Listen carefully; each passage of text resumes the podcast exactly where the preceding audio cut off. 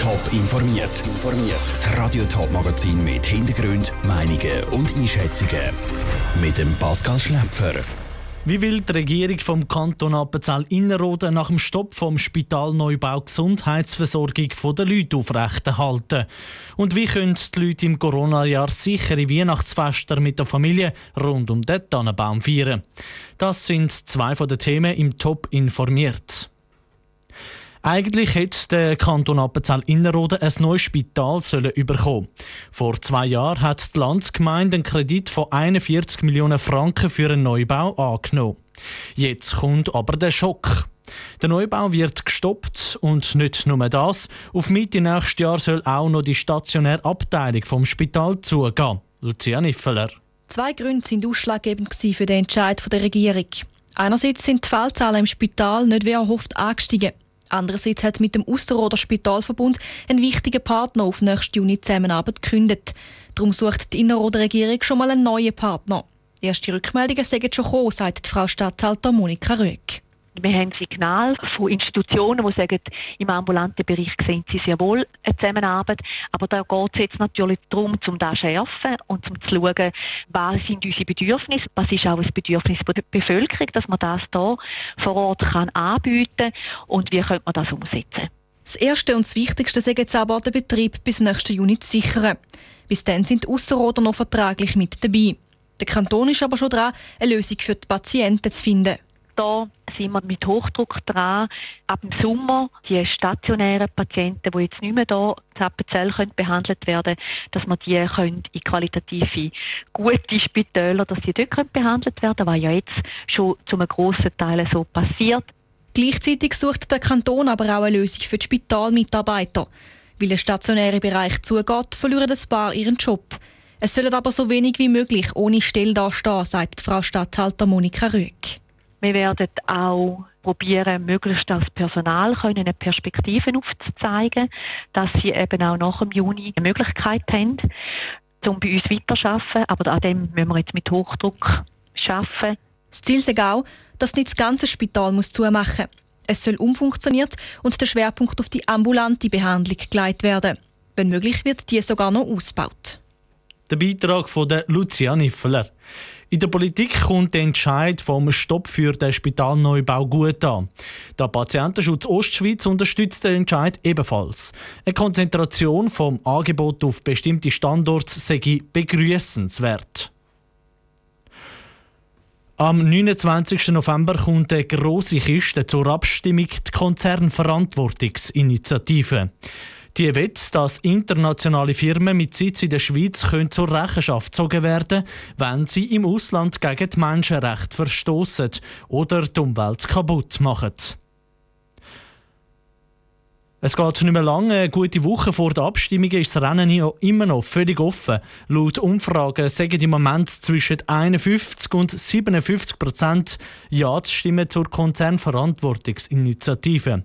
Die Argumente dafür und dagegen im Beitrag vom Bundeshauskorrespondentin Cosette Espinosa dass Firmen in der Schweiz mehr Verantwortung sollen übernehmen für ihr Handeln, und zwar auch im Ausland, das kann der Bundesrat nachvollziehen. Allerdings geht ihm die Vorlage zu weit und darum lehnt er die Konzernverantwortungsinitiative in dieser Form ab. Die Justizministerin Karin Keller-Sutter warnt vor den Folgen bei der Annahme und macht ein Beispiel. Wenn sich Schweizer Unternehmen in der Folge aus Entwicklungs- und Schwellenländern zurückziehen, entzieht dies den betroffenen Ländern wichtige Ressourcen. Man kann sich auch fragen, wer in die Lücke springen würde und ob damit dem Ziel, die dortigen Menschenrechts- und Umweltstandards zu verbessern, tatsächlich geholfen wäre. Darum unterstützt der Bundesrat den indirekten Gegenvorschlag vom Parlament. Der tritt automatisch in Kraft, wenn die Initiative an der Urne scheitert. In diesem Fall gäbe es keine Ausweitung der Haftungsregelung von Schweizer Unternehmen. Und genau das stößt dem SP-Ständerat Daniel Josic besonders sauer auf. Das ist einfach äh, so, wie wenn Sie würden sagen, man darf zwar nur 50 fahren in der Stadt, aber wenn Sie schneller fahren, müssen Sie halt einfach einen Bericht schreiben. Und das bringt natürlich nichts. Politiker von links bis rechts unterstützen die Konzernverantwortungsinitiative und halten nichts vom Gegenvorschlag. Das, weil er zahnlos sei und ein Bürokratiemonster obendrauf.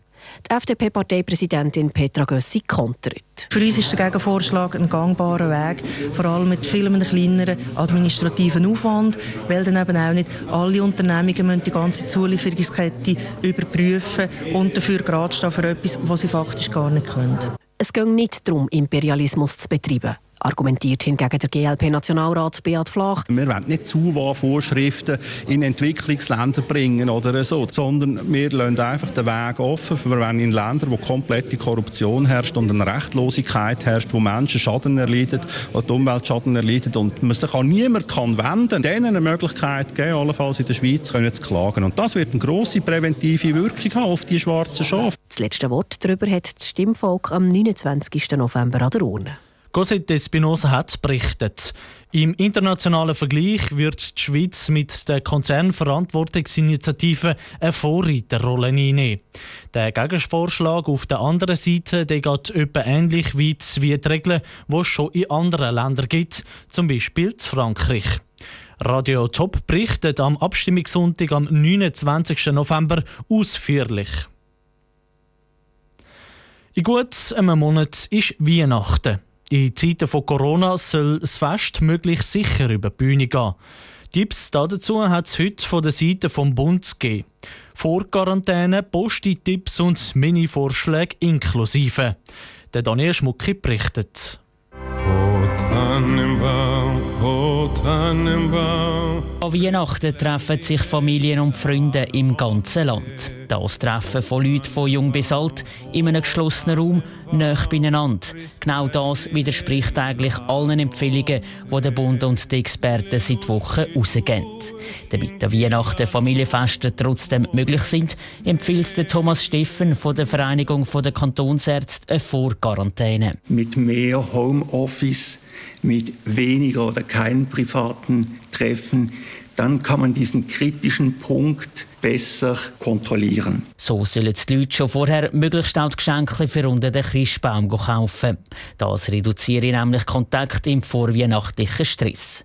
Und weiter Schauen Sie dazu, dass Sie im kleinen Kreis feiern, idealerweise zwei Haushalte maximal zusammen. Bei der Menüplanung achten Sie darauf, dass Sie genügend Abstand halten können. Schauen Sie, dass man die Hygienemaßnahmen in Ihrem Haushalt einhalten kann und schauen Sie immer wieder auf den Abstand. Falls also jemand das traditionelle Fondue Chinois plant, sagen zwei Gaglo sicher besser als Nummer eins.